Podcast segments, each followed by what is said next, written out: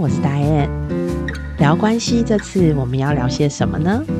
我们要从家庭出发。在家庭生活中呢，有许多不同的关系，包括了夫妻关系、亲子关系、姻亲关系、代间关系。所谓的代间关系呢，我们通常会说的是成年子女跟他的父母的关系。那大家知道这么多关系当中，哪一种关系才是最能预测家庭的满意度呢？我最近看见中研院有一份研究报告指出，其实婚姻效能呢是最能够预测家庭生活满意度的。所以呢，如果我们想要家庭幸福而美满，绝对不能忽略婚姻关系。这次我们就来聊一聊这个有趣的研究发现吧。这个研究也会告诉我们应该要如何增加我们的婚姻效能哦。通常呢，人的幸福感受并不是被动的接收外在环境的影响，它是人与人之间双向甚至是多项互动当中产生的感受而来的。家庭的生活满意也是一样，它的面向很多。我们往往呢会在不同的关系互动中彼此影响，就好比我接下来要分享的这篇研究，研究者是刘荣果与朱瑞玲，他们讨论了现代人在家庭中面临的主要的三种关系效能，分别是我们日常最常遇到的孝亲，就是侍奉父母的这个代亲的效能。接下来呢是养儿育女，就是对待子女的教养效能，以及婚姻，就是夫妻相处的婚姻效能。孝亲呢，跟就是养儿还有婚姻呢，确实是我们现代人在日常生活中常常遇到的三个很主要的面向。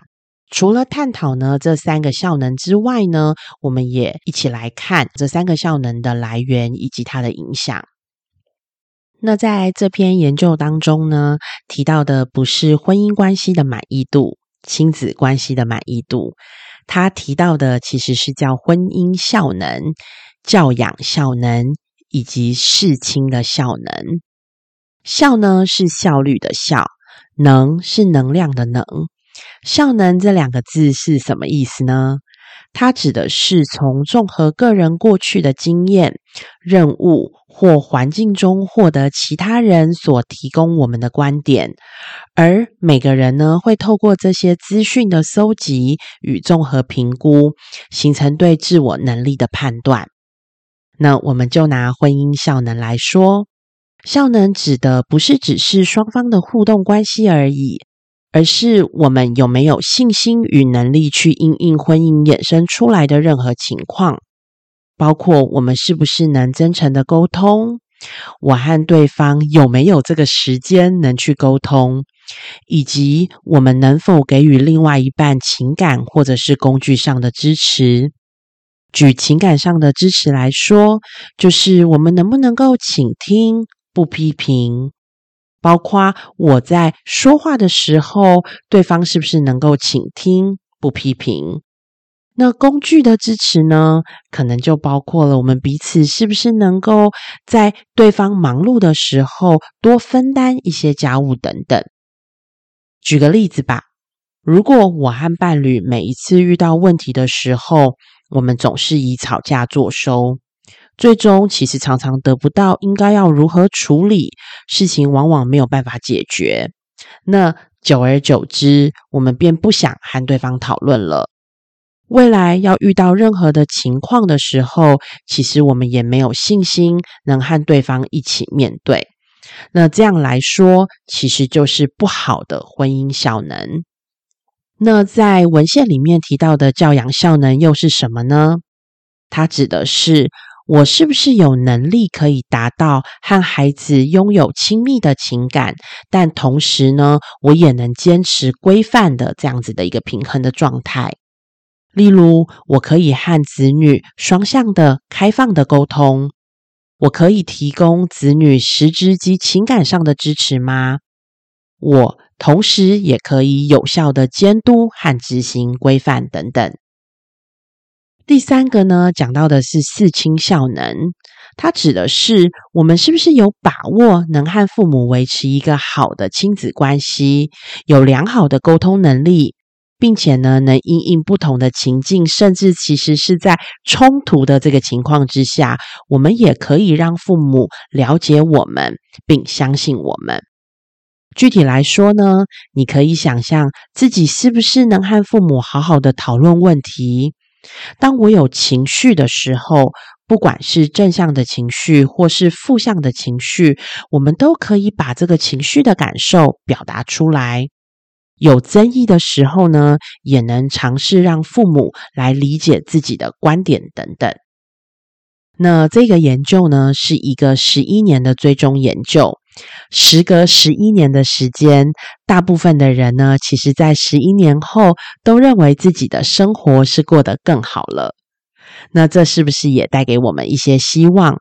如果我们正处于压力期，至少我们知道，大多数的人会感受到对这个家庭的生活是越来越满意的。那在侍奉长辈、养育儿女与婚姻三个效能之中呢，也有一个发现，就是婚姻效能呢，是对家庭生活满意度是最具影响力的。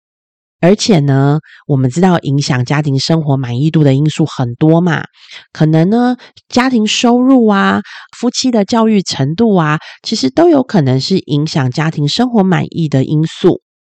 研究者呢，就在控制了这些教育程度、家庭收入等结构因素的影响之外呢，发现二零零七年呢所测得的这个效能的信念，它其实也可以预测二零一八年的家庭生活的满意度哦。也就是说。婚姻效能呢，是能够有效的预测家庭生活满意度的。除了它能够预测当时的家庭生活满意度，同时它也能够预测几年后的家庭生活满意度。也就是当你婚姻效能好的时候，你的家庭生活满意度也会好。那这个结果代表什么呢？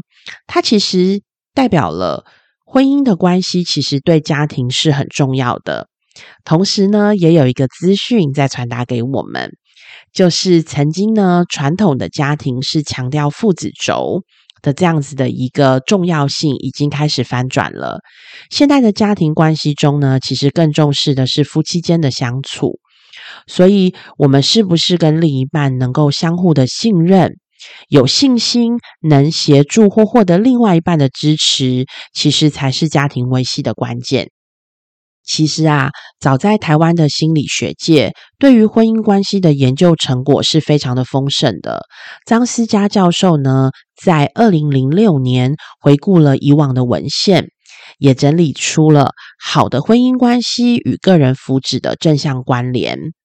同时呢，其实也有学者发现，不仅仅是对个人的福祉有好处，它其实呢，对教养子女也是有好处的哦。这个学者的发现是，如果呢配偶在结婚的时候，其实他们已经拥有了良好的问题的解决能力，在新婚阶段啊，即便他们经历了适度的这个压力经验，不仅呢其实不影响他们的婚姻，不会冲击到他们的婚姻关系，还能够帮助他们提升关系效能的信念。而这样的效果呢，甚至可以预测两年半之后的婚姻关系的满意度。而当这些夫妻呢开始有了小孩，负担养育子女的责任的时候呢，他们也会把这样子婚姻关系当中所获得到的这个幸福感哦，或者是这个效能感，也带到他们在亲子关系育儿当中，也会增进他们的亲子效能。这样看起来，拥有好的婚姻关系、高的婚姻效能，对我们不管在家庭，或者是个人，或者是亲职上面，都有很棒的帮助。那我们又要如何拥有好的婚姻效能呢？国外的学者 Caprara 跟 Staka 于二零零六年提出了，情绪的能力对婚姻的效能影响是很大的。拥有好的情绪管理，就可以有好的婚姻效能。其实我觉得这个并不难理解，因为在婚姻关系当中，夫妻的沟通其实往往就会需要一个稳定的情绪。那我自己在实务经验上呢，也感受到，不管是情绪的自我调节，或者是可以理解他人情绪的能力，以及如何可以好好的表达自己情绪的能力，都可以帮助夫妻双方做有效的沟通。再者，在本篇的研究，我们可以看到，配偶的情感越好。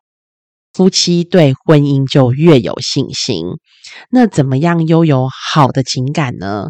这其实也是我常常在生活当中会不断提醒自己的。我们在婚姻的相处当中，夫妻的相处当中，会不会常常用指责对方的方式啊，或者是支持对方、同理对方的角度？还有，我们有没有可能在我们忙碌的生活当中，增加属于两个人的美好回忆呢？能不能够安排出两个人小小的约会的时间？因为其实我们常常在当了父母之后呢，就会忘记当夫妻了。但现在知道还不晚。我们不要把美好的回忆都只停留在婚前或者是孩子出生前哦，找个时间也跟对方一起来创造一下美好的回忆吧。那聊关系，我们下次再见。